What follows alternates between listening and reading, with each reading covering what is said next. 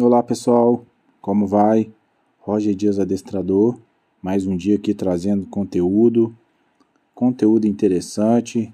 A intenção é sempre dar, entregar, né, de forma é, gratuita aqui conteúdo para vocês que são pais e mães de pet. É, se quiser deixar aqui também é, dicas para que eu grave algum podcast com alguma coisa relacionado a algo que te interessa, pode ficar à vontade, tá bom? Hoje eu trouxe aqui para vocês uma situação que eu acho que todo mundo já deve ter passado, que são os pulos excessivos, né? Alguns cães gostam de ser o centro da, das atenções, né? Eles fazem de tudo para isso. E pular, arranhar, latir, morder, são alguns exemplos, né? Mas o pular é o que mais aparece, é, que os meus clientes mais me procuram, sabe? É, os cães pulam muito nas visitas, hum, é, nas pessoas da casa, toda, toda vez que tem aquele primeiro contato, né? Ou então fica um tempo sem se ver, volta, o cão vai lá e pula. Então, assim, a primeira coisa que temos que entender é que os cachorros vivem de rotinas seja ela boa ou ruim, né? Então, para que possamos mudar essas rotinas ruins, a gente precisa ter paciência, insistir e repetir. Então é o seguinte, eu sou sempre adepto de uma troca justa. O cão me dá o que eu quero e em compensação eu dou algo que ele quer. Pode ser um petisco, pode ser um carinho, pode ser um elogio, enfim. Posso, pode entrar dentro de casa, então, assim, você sempre no momento vai ver qual que é a, a situação mais interessante para o cão naquele momento. Então, é sempre bom você pegar um petisco, né? né nesses momentos que você tirar para poder treiná-lo, para poder acabar com esse comportamento ruim, e você vai aproximar do cão. Então, quando ele começar a pular em você, começar a te incomodar, você dê um passo para trás, dois, ou até mesmo três se precisar. E toda vez que você der o passo para trás, que o, o cão vier a colocar as patas ao chão, você sempre retribui um petisco a ele. Então, isso você já vai começar a criar uma rotina diferente. E aí, você vai observar que uma hora você vai dar dois, três, quatro passos. Daqui a pouco você vai dar três passos. Daqui a pouco você vai dar dois. Daqui a pouco você vai dar um. E daqui a pouco você não vai dar mais nenhum porque a tendência é que o cão vai ficar no chão para poder ganhar o petisco, né? Aquilo que está na sua mão, ou então, né? O carinho, enfim, o que você tiver, o que você tiver na, na hora dando para ele. Aí, o que, que vai acontecer? Quando você começar a repetir muito esse processo, o cão vai chegar próximo de você e vai começar a sentar e te olhar. Então, é importante que você tenha esse feeling de na hora que o cão sentou e começou a te olhar, você vai dar o petisco e vai elogiar ele, verbalmente. Muito bem, Totó. Parabéns, muito bem. Porém, essa, esse elogio tem que ser contido, pessoal. Tem que ser algo bem sucinto, porque se você ficar empolgado, você vai passar para o cão essa empolgação e ele vai pular em você. Então tem que se conter nessa hora, beleza? É uma coisa que eu, importante que eu gosto de falar é nunca fazer carinho ou pegar no cão quando ele pular em você. Por quê? Porque querendo ou não, isso reforça as mãos, os braços sempre balançando, movimentando, empurrando o cão ou acariciando. Isso sem você saber está reforçando esse comportamento, tá? Então, se você faz, eu sugiro que você pare de fazer, tá bom?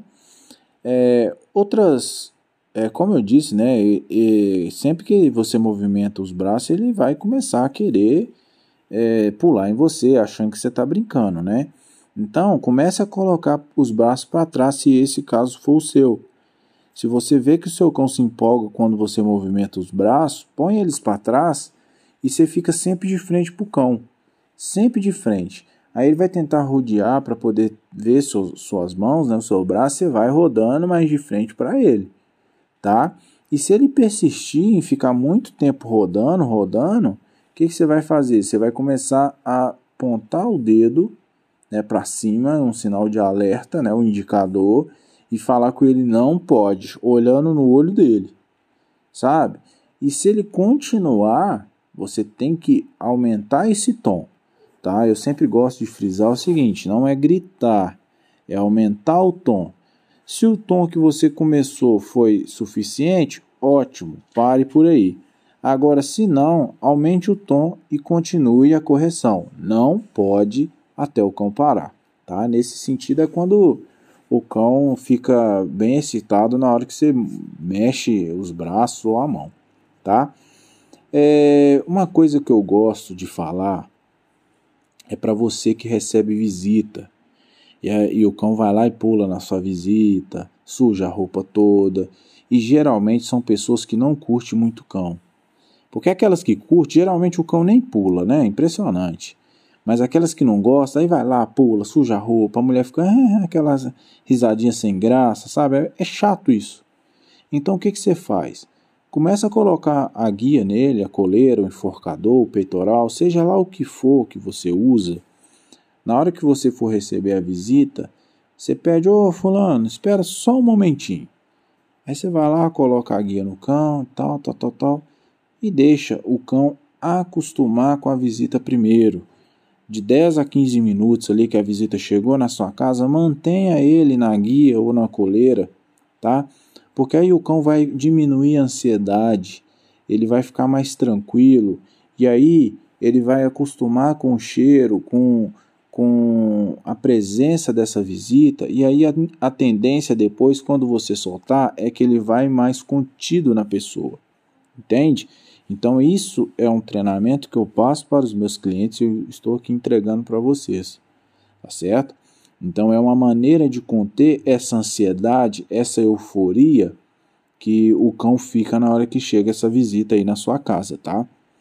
É, essas dicas são importantes porque você que às vezes fica constrangido, prende o cachorro num quarto, é, faz com que o cão fique, toda vez que chega alguém, fica desconfortável para o cão. E a gente não pode fazer isso, a gente tem que deixar algo confortável. Então, assim, é, é sempre bom elogiar, retribuir sempre que o cão fizer algo bom. Não deixe de retribuir, pessoal. Não significa que você vai entupir o cachorro de petisco, mas como eu disse, você pode fazer um carinho, pode fazer um elogio verbal ou então pode dar assim um petisco diferente para ele, tá certo? Então eu creio que essa aqui foi uma pincelada bacana sobre pulos, é, lembrando que são métodos que requerem treinos diários. Se você quer construir um hábito nesse cão seu, você vai ter que fazer isso sempre. Então, eu sempre falo, não é a quantidade, é a qualidade. Então, se você tirar 10 a 15 minutos para você fazer um treino específico com seu cão, Daqui uma semana você já ganhou muito com isso, tá? Daqui um mês mais ainda. Então você vai ver que o seu cão sim pode ser um cão que vai conviver bem com outras pessoas, na sua casa, na sua família e todo mundo vai ficar em paz, tá certo? Então tá, gente. Eu encerro por aqui esse podcast de hoje sobre pulos.